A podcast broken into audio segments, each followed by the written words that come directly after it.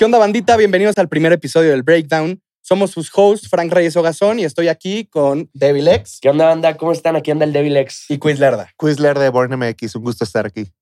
Eh, bueno, primero que nada, creo que es importante mencionar qué es el Breakdown. Pues mira, el Breakdown es un espacio donde vamos a estar hablando de temas de la actualidad, fenómenos de la música, género urbano, cosas que están trascendiendo y que pueden alterar lo que va a pasar como en el, en el futuro, ¿no?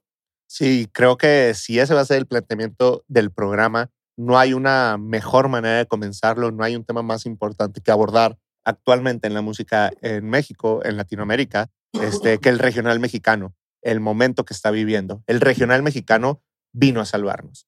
Tanto tiempo que estábamos esperando un momento, un movimiento musical así importante en México con referentes que puedan llevar la música de nuestro país a un nivel internacional, que pudiéramos permear nuestro sonido a través de la cultura internacional. Creo que es algo, estamos viviendo un momento nunca antes visto, este, y eso que el regional mexicano pues es parte este, pues, de la cultura histórica de México desde pues, los inicios, por así decirlo, tiene un montón de años sucediendo, pero a través de la modernización y el momento que vive la música moderna, pues está revitalizándose completamente. Creo que aquí Frank nos puede poner un poquito más en contexto y también Devilex acerca del camino que ha recorrido este género para llegar a donde estamos hoy en día. Completamente. Justo para ver lo que está pasando ahorita, tenemos que entender lo que ha pasado desde un inicio del género.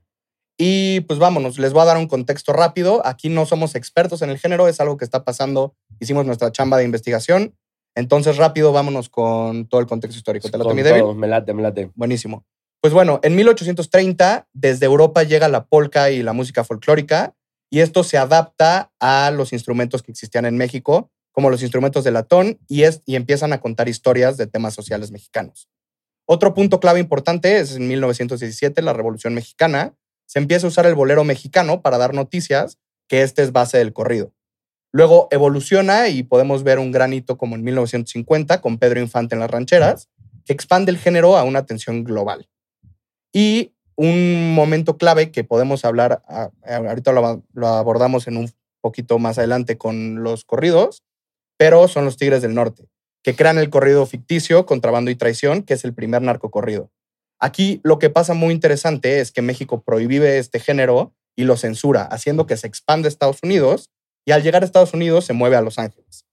Y aquí llega uno de los principales exponentes, que en 1980, más o menos, llega Chalino Sánchez porque era un pollero mexicano que pasaba gente de México a Estados Unidos y lo conocemos como el rey del corrido. Mi débil, cuéntanos más de Pues él. mira, justamente es algo bien interesante, ¿no? Que estabas comentando que los Tigres del Norte eh, en México pi- pensaron, no, pues quizás si, si prohibimos o censuramos este género, la gente lo va a dejar de escuchar, pero pues pasó lo contrario, ¿no? Y viene un cruce generacional como bien curioso, que es en los noventas, que llega Chalino Sánchez. ¿Qué pasa? A, a mí se me hace bien curioso que el Chalino y todo el movimiento del gangster rap tienen bastantes cosas en común, güey.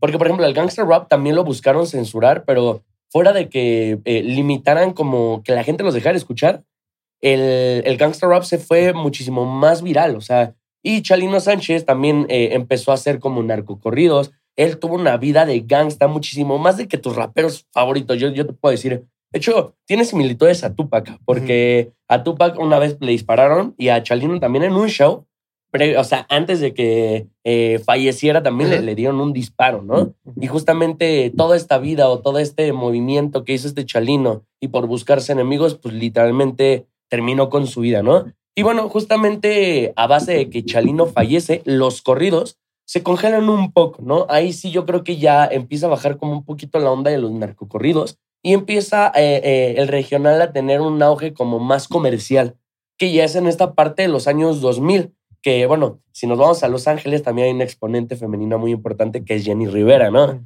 Que era compilla de Snoop Dogg. Fíjense en esos paralelismos, ¿no? Que estamos viendo. Este, Claro. Joan Sebastián también, que era y es un increíble compositor, cantante, me parece que también productor, que él en, en entrevistas ha dicho que ha hecho como 500 canciones sin, sin mentirles. Y bueno, ya empieza a, a- en, en México a sonar como el recodo también. Quizás ya en, en el norte, en Monterrey, como por el año 2010, 2015, empieza a, a ver como un cruce como de, de música de La Tracalosa, la banda MS, justamente, ¿no? Andaba viendo a la banda MS. Eh, sí, sí, sí, Gran, grandes Sí. exponentes. Y yo creo que viene un personaje muy importante para lo que hoy en día es los corridos, que yo creo que muy poca gente se la da.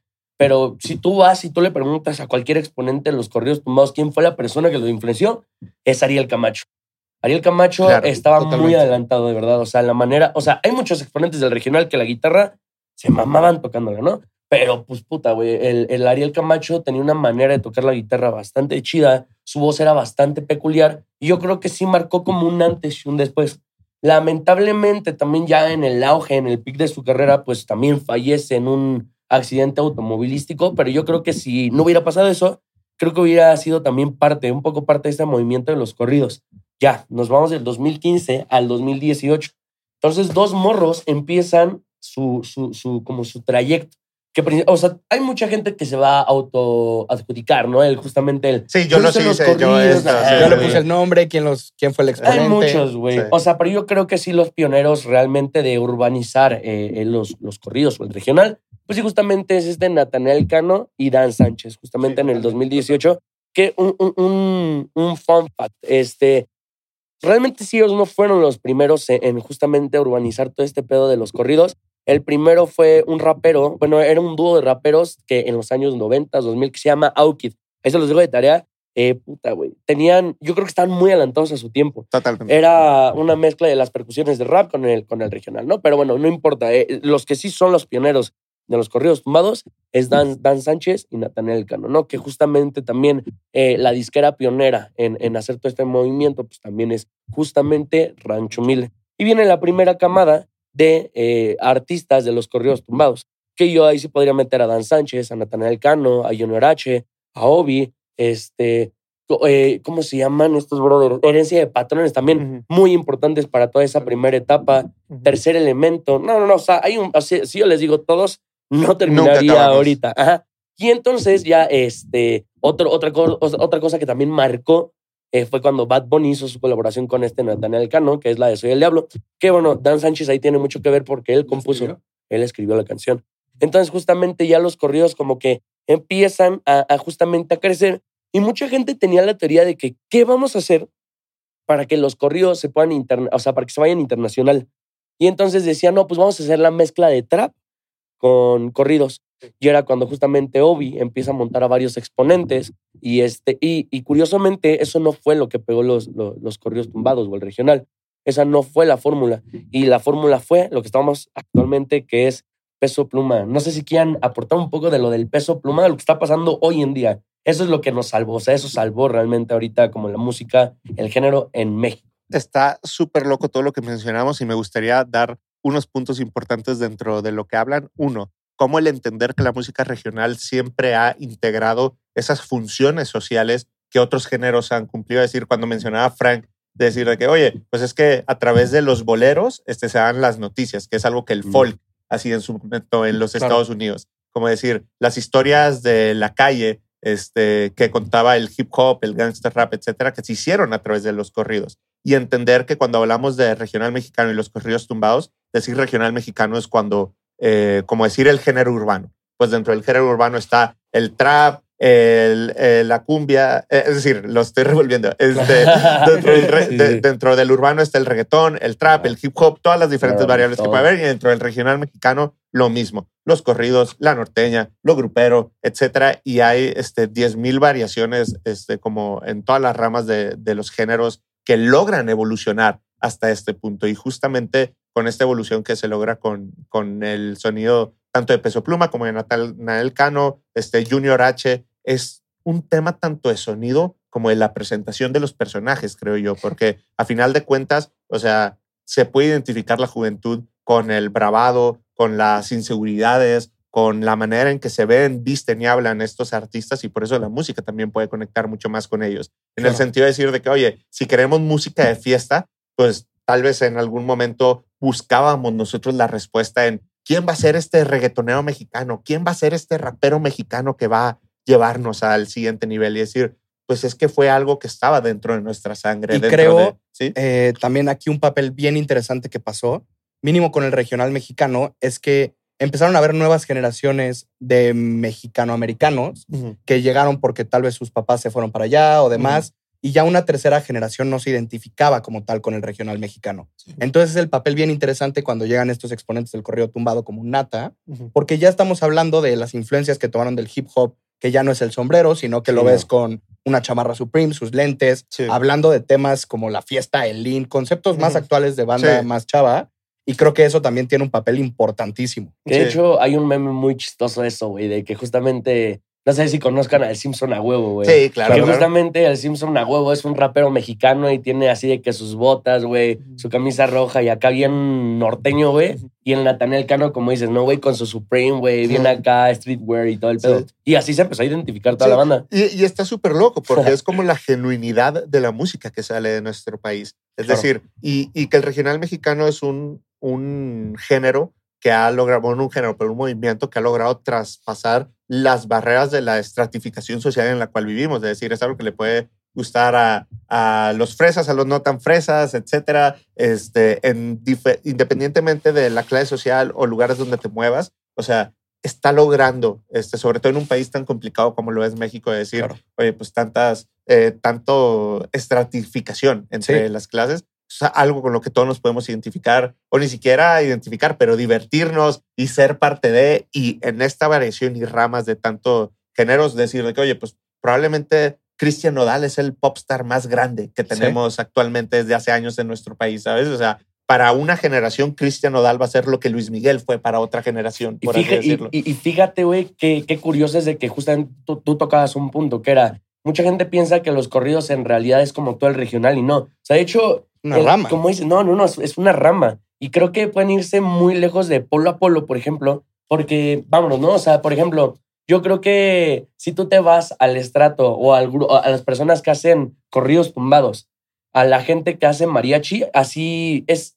Puta, hay un aparte. mundo. Aparte, hasta yo lo digo, creo que económicamente también hablando, ¿sabes? Yo siento que la, la- la música de mariachi y todo eso, que puede ser un Pepe Aguilar, un Ángel Aguilar, este, Vicente Fernández y todo eso, es eh, exponentes que son muy cabrones, cabe recalcar, pero pues nacieron con, eh, familias, con familia que hacía música, con una inversión de pues, mucho dinero. Justamente ellos tomaron clases de canto, teoría musical, chalala, chalala. Y los corridos tumbados, pues nada más es algo que, que tomó también tanta fuerza porque nada más necesitas tres instrumentos, ¿no? Que a diferencia del mariachi es de que neta tienes literalmente toda una orquesta, güey, Claro. que está súper chingón. Pero justamente eh, ahora sí que también los corridos tumbados comparten mucho esa parte con, con el rap, ¿no? De que ahí necesitas como poquitas cosas. Ellos empezaron con sus tres guitarras y justamente empezaron a hablar de temas sociales de la calle, ¿no? Claro. Que eso no lo vamos a ver en, en- en tema mariachi, justamente. Y entonces, por ejemplo, no sé si ustedes qué opinen, pero justamente ahorita que los correos están tomando tanta popularidad, yo he visto algunos exponentes que hacen regional pop, ajá, como mariachi, que ya quieren incursionar en, en- en este tema como de corridos tumbados, corridos Sí, bélicos. claro, claro. Eh, ¿no? Por ejemplo, eh, el Pepe Aguilar, justamente no sé si se acuerdan de ese beef, ¿no? Que Sí, tuvo con claro, claro. Natanael Cano, Sí. ajá, de que se andaban mentando a la madre los dos así. Uno más, le cayó durísimo hace poco. Sí, Porque sí. justamente él andaba diciendo de que no, que peso pluma, que es súper chido y hasta lo estuvo cantando en el karaoke. Sí. Y, este, y ahorita ya todo el mundo dice como, ah, Claro. ahora sí ya lo andas escuchando. al ¿no? final de cuentas, todo lo- todos los movimientos que presentan un reto y que presentan algo nuevo, o sea, tienen que romper barreras, tienen que incomodar personas, tienen Claro, que claro. causar eh, división de opinión al final de cuentas, porque ese es parte del encanto en hacerlo. Es decir, oye, pues como que ya llegamos a un punto en donde comercialmente y con las audiencias es innegable este hacerlo, pero, pero así era, o sea, hace eh, cu- cuando Nat Adam estaban con los corridos al inicio, o sea, mucha gente est- estaba en onda de que, ¿qué es eso? De que eso no va a jalar, eso no te va a llevar a ningún lado, pero claramente al aferrarse a una visión creativa y al entender de que no, ¿sabes qué? Hay arte que está conectando con las personas y ahorita tal vez no lo van a entender porque estamos hablando de 2023. Cuando Bad Bunny remixió Soy el Diablo era que 2018. 19, Ajá, estamos hablando de hace cinco años. O sea, la gente piensa que esto es algo que pasó de la noche a la mañana y no, realmente. y por eso es importante el contexto de decir de que, ah, no, pues tampoco es algo este, que tiene cinco años siquiera, sino es toda la cultura de nuestro país, cómo ha ido evolucionando a través de la música y la sociedad Toda para llegar a un punto en donde este, explota. de Y esta aquí creo que algo bien importante, justo con el tema Pepe Aguilar, Nata y demás, es que sí, probablemente nos preguntamos, ay, ¿por qué vemos un peso pluma tan grande? Pero pues lo real es que Natanael, pues sí fue de los primeros pioneros que abrió puertas y sí pueden decir, ay, no es lo mismo, pueden ser, también llegué a ver este TikTok de blanquear el género y demás, Sí. pero es lo normal, se va popularizando y en la manera que se va popularizando se va blanqueando. Y, ese, y ese es el objetivo y la misión, creo yo, a final de cuentas, de decir, a ver, Drake no hubiera podido ser Drake si no había un Jay-Z antes. Y un Jay-Z antes no pudo haber sido lo que era sin un eh, B.I.G., ¿sabes? O sea, pues Nata y Dan les tocó abrir el camino a golpes y luego alguien más puede venir a capitalizar y luego el siguiente, siguiente, etcétera, pero creo que no se trata este, ni de invisibilizar a las personas que fueron parte de un proceso en el cual se da este movimiento y creo que muy respetuosamente se han dado los créditos, o sea, creo que Peso Pluma decía de que es que Nata es el rey. El ¿sabes? Kanye O sea, West. Ajá, es Kanye West para el hip hop, ¿sabes? O sea, y- Totalmente. Y, y creo que Nata lo sabe, a final de cuentas, y, Lo- y también Dan, etcétera. O sea, creo que no, la pregunta no es de que, ah, es que Nata debería ser el que esté viviendo este momento. No, pues es que cada quien tiene méritos, logros e intenciones y artísticas haciendo, distintas. y está siendo parte de eso, ¿no? Sí, También claro. algo que está muy cabrón es de que, por ejemplo, lo que sí no es innegable es de que, por ejemplo, Nata, estamos diciendo, lleva como cinco o seis años en el movimiento, pero llegó un peso pluma que literalmente la rompió en, en menos de una- un poquito más de un año. Sí, Justamente porque él, a lo mucho, o sea, por ejemplo, tú te das el catálogo del el número de canciones que tiene Nathaniel Cano y Junior H. En Nathaniel Cano debe tener un poquito más de las 100 canciones, este Junior como 150, o sea, un Sí. putazote de rolas. Y ves lo que tiene Peso Pluma y hace poco de tres meses estaba viendo y tenía como 20 canciones nada más. No, y, y también creo que pues, sí es súper importante el papel de TikTok en la carrera de Peso Pluma. Vimos que su equipo en tres semanas lo posicionó y evidentemente su trabajo y todo lo que había construido desde antes. Pero fue cuestión de tres semanas que de repente repuntó. Ah, no, yo no diría eso. Yo No, no, diría yo- eso. O sea, es un El trabajo de meses. No, o sea, claro, y de años. trabajo de- No, yo, sí, creo sea, que, yo creo que el trabajo clave para mí de Peso Pluma, y no me, no me van a dejar mentir, son los featurings. O sea, yo creo Sí. que si, si este eh, Peso Pluma no hubiera hecho los featurings, creo que la primera canción que, que, que hizo que se pegó, a ver, no me vayan a matar, según yo, es el Belicón, que es, es, es con, con alguien más, y esa canción se super pegó, pero lo que lo terminó de pegar, que lo puso en el mapa, fue la canción con este Luis R. Luis Esa R, canción así de que, Siempre ah, esa canción Siempre eh, siempre pendientes. Esa canción, para que veas, Ujú. sí la censuraron. Esa canción sí la quitaron de YouTube. Esa canción, el video oficial, no lo vas a ver en la página oficial. De hecho, si tú te metes, lo vas a ver con la calidad de Roblox, güey. Así de que de Minecraft, güey, todo pixeleado, güey. Este, pero sí, justamente ahí, ahí despuntó. Y yo creo que lo que le ayudó a Peso Pluma de TikTok sí fue, ya, hasta ahorita, yo creo. Sí, lo más reciente. Compa, con esta Que es la sí. Sí, sí. Uh, qué beef, vaya beef, ¿no? Lo que, lo que hubo de, de ellos dos. Ahorita abordamos eso. Pero ustedes, bueno, ¿tú, ¿tú qué crees? ¿Tú cómo crees que se haya pegado? Porque quiero escuchar tu punto, porque dijiste que TikTok no. Es que no, no, no, totalmente. TikTok tiene que ver un montón de, de, del alcance y a final de cuentas no es solamente un tema peso pluma, sino la música en general. TikTok hoy en día es la plataforma número uno para el descubrimiento musical, así Claro, que sí. Claro. No, no, no me refería a que no tuviera que ver TikTok con esto, sino El que. Pero es, eh, o sea, si mencionamos tal vez las tres semanas en las que se va a viral el tema de ella baila sola, pues tal vez sí se va, o sea, tiene un, desplie- un despegue grande a través de tres semanas, pero es el cúmulo de viralidad que el artista y su equipo han logrado a través Claro. de lanzamiento, con lanzamiento, con lanzamiento, con lanzamiento, con lanzamiento, que creo que tal vez eh, como el tema de tres semanas es como, eh, no, no, yo no lo sentiría apropiado llamarlo de esa Sí, no quiero quitarle peso a Sí. toda la carrera que a lleva. pluma. Sí, ¿sabes? sí. Esa pluma. Sí. Oye, pero algo también creo que bien importante es que Peso Pluma llegó en el momento y lugar adecuado. Sí. Estábamos viendo en la industria cómo, pues, tal cual, la industria pop ya buscaba otro sonido representativo que pueda conectar masivamente con la gente fuera del reggaetón y del urbano, porque seamos muy honestos, ya no es algo fresco el reggaetón como lo era hace cinco años. Y si ya estamos viendo que está en todos los festivales, en todos los premios, charteando a lo más alto, llega un momento en el que la industria y también el consumidor quiere algo, algo fresco. Sí, claro. Creo que eh, es una evolución de lo mismo y todos los géneros cumplen ciclos y no significa que uno se va y otro viene. O sea, pues somos audiencias, vamos a escuchar lo que nos gustan, sobre todo hoy en día que no crecimos como en los 80s, 90s, tal vez hasta 2000s, eh, los inicios de, ah, si tengo 200 pesos, me voy a ir a gastar 200 pesos en un CD y pues se chingó, me tiene que gustar este disco de Oasis, ¿sabes? Sí, O sea, sí, sí. oye, Y me lo escucho completo O sea, 10 veces. Ajá, yo, no, yo, no creo que nadie nació después de los 90. Ah, tú le preguntas a alguien nació después de los 90 y le dices, ¿qué música escuchas? Este, y te van a decir, ay, de todo, eh, porque crecimos Claro. escuchando de todo y De ya todo, somos literal. una combinación de muchos géneros, factores, etcétera. Creo que justamente por eso hablábamos del tema de cómo los personajes y los artes y los videos, etcétera, este, ayudan a hacer esa conexión, porque los géneros, o sea, siempre han estado ahí, evolucionan y obviamente alcanzan estos puntos de lugar y momento correcto. Hablemos justamente de evolución. Es una pregunta que yo les quiero hacer. Les voy a hacer dos preguntas, ¿no? La primera, ¿qué sigue? ¿Creen, creen que el, el- el regional, no quiero decir corridos porque vamos a englobar el regional, Claro. ¿creen que el regional todavía se vaya más internacional? Los escucho. Sí, totalmente. creo que sí. Yo, yo pienso, por ejemplo, en los últimos dos discos de Carol G, que han tenido canciones de regional mexicano, este, y en la, la primera hace como dos años, si no me equivoco. Este, veo a Becky G haciendo una colaboración con Peso Pluma, veo a Bad Bunny haciendo un por ciento con eh, Grupo Frontera. Siento que.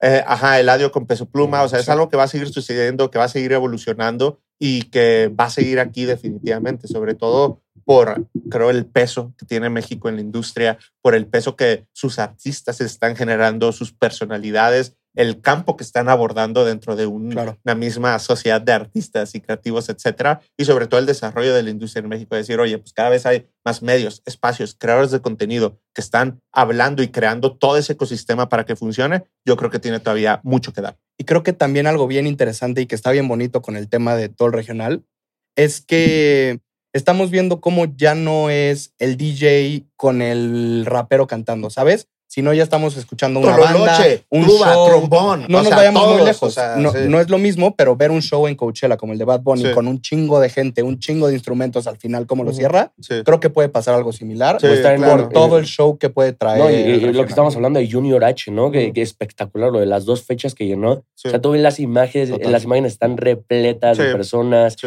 claro. Aparte, sí, eh, como dices, ¿no? No es lo mismo. Digo, obviamente hay de shows, ¿no? Pero es un super show. O sea, la gente que ha ido a conciertos de regional o de corridos, puta, es toda una experiencia, justamente. Y Claro. bueno, ahora que, que, que estábamos comentando, este, que se va a internacionalizar, ¿no? Yo creo que una de las cosas o limitantes que puede tener el regional, que justamente hablamos, es de que, por ejemplo, la limitante que podríamos ver es de que el- la gente que hace trap, tú te puedes meter a YouTube y buscas un chingo de beats de trap, de rap, y todo lo puedes hacer de manera digital, ¿no? De manera analógica, se podría decir. Pero los corridos, sí es muy complicado poder hacerlos porque, pues sí, es muy difícil de que, o sea, no vas a ver un plugin que te replique lo que es un bajoloche. Sí, No claro. un plugin que de repente te replique la docerola. Ajá. Digo, hay algunos como que sí, ¿no? Como el acordeón y así, pero mm, como que esa es la cosa que le da el sazón. Sí, Sí, claro. tiene Y una también- magia. Y también, ¿sabes qué? Yo creo que ahorita lo que está pasando con, con los corridos bélicos, porque le podría decir corridos Tomás, pero no considero que Peso Plomo y todo esto esté siendo corridos Tomás, vamos a decirle corri- corridos bélicos. Yo creo que lo siguiente, yo creo que ya, ya no va a ser corridos bélicos.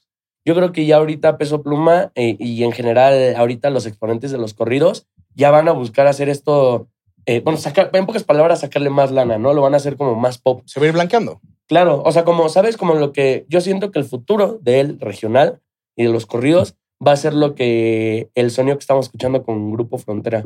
Yo creo que va a empezar a, vamos a escuchar mezclas de cumbias con, Sí, con, con corridos y así. sí, O sea, hacer totalmente. pop, ¿no? Yo creo. Totalmente. Y eso de los shows está muy interesante. Me tocó ver a Fuerza Regida en el Domo Care hace dos días y es un show con banda, o sea, con instrumentos, con música que te retruena ahí este, enfrente, o sea, muchos instrumentos que resemblan hasta un 808 que escucharíamos en un trap, hip hop, etcétera. Y se me hace este súper chido. Este creo que también importante, no hemos mencionado también a Adriel Favela, gran exponente de dentro de todo este género y muy importante este, sus aportaciones a todo lo que ha estado sucediendo. De seguro se nos están escapando nombres, disculpen. Este, ahí nos regañan con quien sea que nos haya faltado. Este, pero igual creo que tú tenías unas preguntas que nos querías hacer, caballero. Uh, vamos a una Ponos un dinámica, vamos a hacer poquito una- en el spot, estamos listos. Los voy a poner en apuros. Pero no solo ustedes, sino también a la audiencia y les voy a hacer una pregunta. A ver, les voy a decir tres exponentes de los corridos tumbados y tienen que eliminar a uno. Pero si lo eliminan, eliminan toda su música, toda la repercusión que pudieran haber hecho internacionalmente y todo eso es como si hubiera desaparecido de la faz de la Tierra. Entonces Sí. tienen que pensar bien a quién van a eliminar y ustedes también. Ok, ¿ok? ok. Primero, Nathaniel Cano. Segundo, Junior H. Y tercero, Peso Pluma. Peso Pluma. Uf. Yo, yo elimino Peso Pluma. ¿Por qué? O sea, simplemente porque sin Nata y Junior no sucede Peso Pluma. Pero sin Peso Pluma ya esto no se internacionaliza. No Pero no, porque si no es Peso Pluma es otro. Justo. Creo que yo ahí también voy Ah, peso pluma. respuesta. Pero no, porque justo si, si nos vamos un Natacano, probablemente sin ese güey no hubiera existido ni lo que pasó Sí, no. con Junior ni lo que pasó con, que sí va mucho a tu respuesta, pero pasaría alguien más por el momento y lugar que estamos viviendo en la industria. Veríamos tal vez, Sí. no sé, un Gavito Ballesteros o alguien más, un Sí. Luis. Y no quiero, eh, ajá, y no quisiera decir que cualquiera puede hacer lo que hace No. Peso Pluma. Para nada. Es un, o sea, increíble. Lo adoro. Pero si me vas a poner en ese spot, pues, Ajá. ¿sabes? O Sí, sea, sí, no, obviamente Claro. no va a pasar. No, no, no vamos a eliminar el peso pluma. O sea, bueno, pero sí, a mí también me dieran a escoger y yo también borraría a peso pluma. Bueno, la única limitante es de que dicen, no, pues no hubiera internacional, no hubiera, su- no hubiera ido internacional. Quien vaya a comentar que Nathaniel Cano está pecando y si, si también comentan Junior H y no tienen corazón, güey, no le saben, güey. de manera. Pues banda, la neta estuvo muy chido este capítulo, ¿eh? me, Sí, sí, me sí. gustó bastante. Ok. Es, es un fenómeno muy duro y esperemos que volvamos a hablar de, de esto, que todavía tengamos muchísimo tema de, de discusión y de todo esto y que siga creciendo. Que la gente se aviente y que, como dicen, ¿no? Que si es peso pluma, que va a haber alguien más también todavía más Ajá. adelante, que la va a seguir rompiendo y también apoyo total al Nata, güey. Va a sacar el Nata Montana. Pues, Se viene un discazo. Sí, ojalá. Sí, ya urge un disquito de Nata. Sí, la ya, neta, ya, la me gusta. Se siente. Sí, sí, sí, sí. Muy bien. Este, Pues buenísimo, eso es todo por hoy. Este fue el breakdown de esta semana. Recuerden que pueden seguirnos en redes sociales para mantenerse al tanto y nos vemos en el próximo episodio. Muchas gracias Nos a vemos, Muchas gracias, por cuídense. producir. súper bien. Bye, bye.